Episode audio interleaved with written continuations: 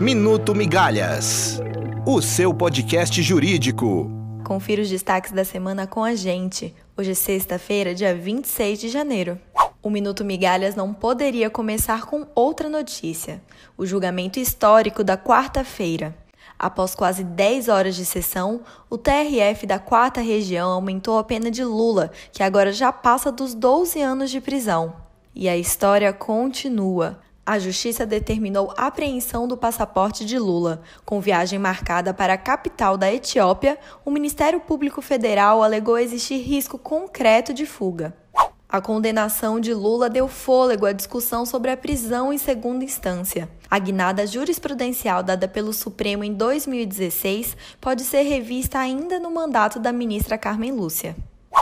Como vocês já sabem, o combate à corrupção ocupa a agenda do país há algum tempo. E por falar nisso, a Lei Anticorrupção, sancionada em agosto de 2013, completará cinco anos em 2018. Com as eleições presidenciais chegando, o tema ganha ainda mais destaque. Discussão no WhatsApp deu ruim. Ex-colega de curso terá que indenizar advogado que foi rotulado como profissional de porta de cadeia.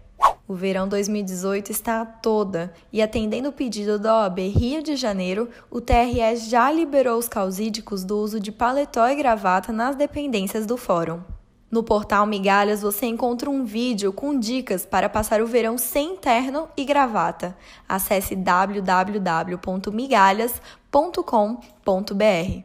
E o Minuto Migalhas fica por aqui. Até a próxima semana.